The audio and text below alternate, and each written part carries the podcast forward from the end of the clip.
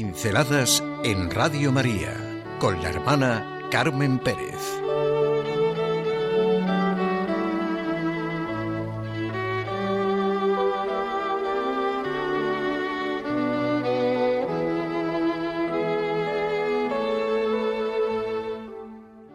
Una palabra para definir el adviento. No es pregunta, porque es algo evidente.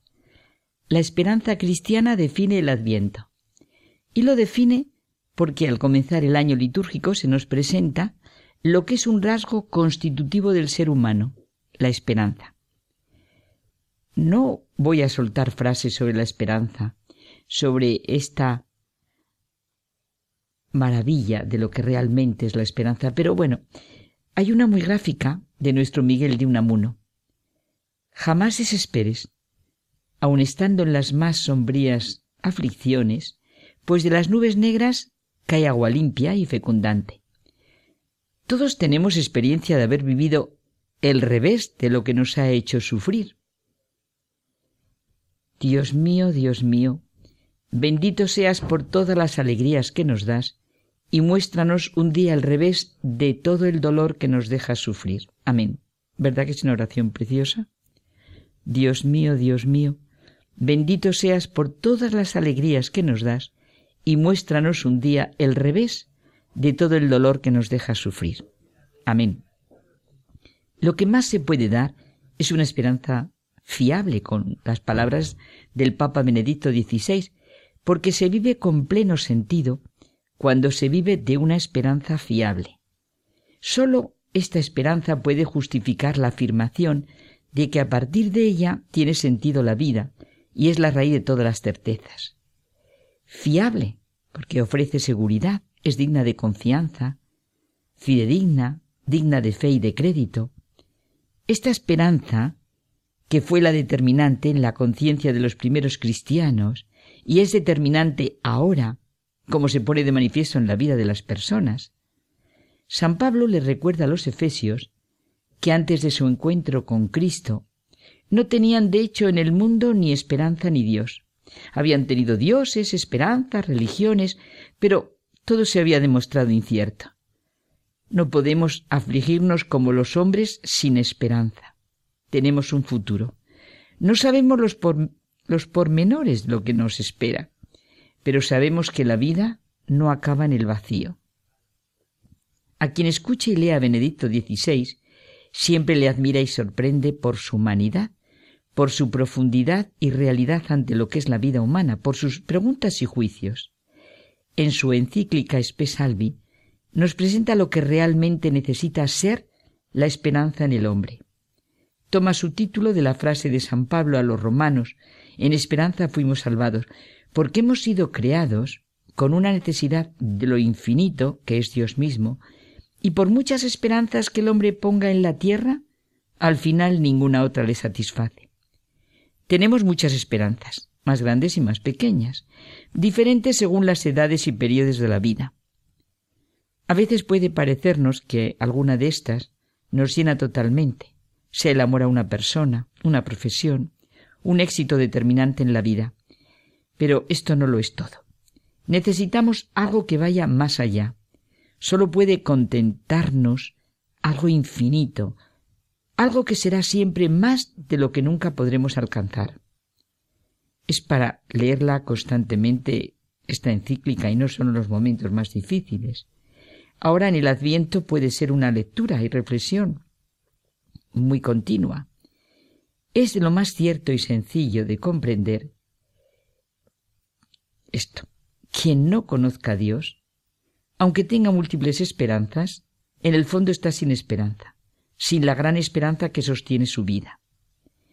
La verdadera, la gran esperanza del hombre, que se resiste a pesar de todas las desilusiones, solo puede ser Dios, el Dios que nos ha amado y que nos sigue amando hasta el extremo, hasta el total cumplimiento.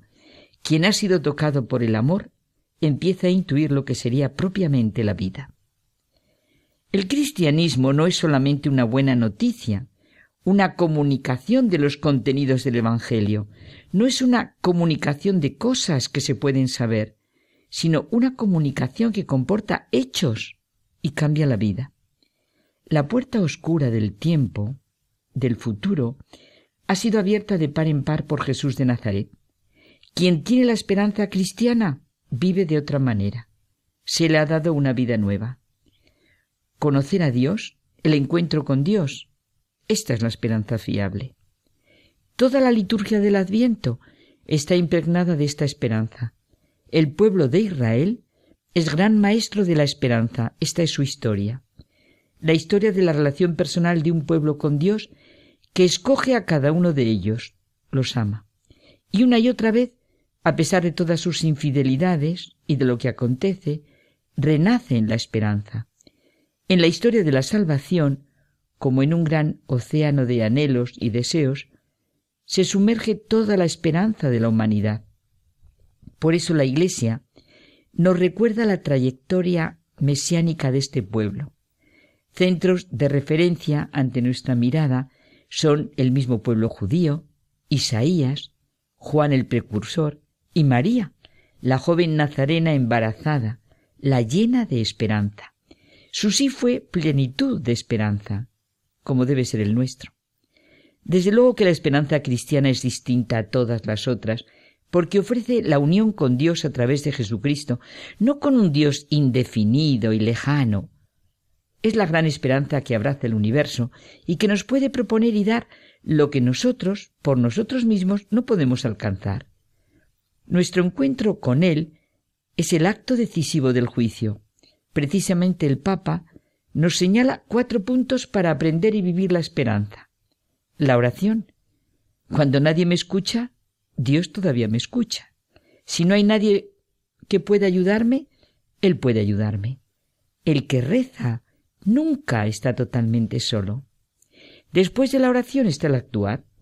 Solo la gran certeza de que a pesar de todas mis frustraciones y mi propia vida, está el amor de un Padre, me da ánimo para actuar y dar mi respuesta confiada a la situación. El sufrimiento es también momento de aprender la esperanza. Claro que hay que hacer todo lo posible para disminuir el sufrimiento, pero es necesaria la capacidad de encontrar un sentido mediante la unión con Cristo, que sufrió con amor infinito. Y por último, otro hecho para aprender la esperanza es el juicio de Dios, que realmente el argumento más fuerte a favor de la vida eterna. La injusticia de la historia no es la última palabra. La gracia no excluye la justicia. Esperanza fiable, las palabras que definen el adviento.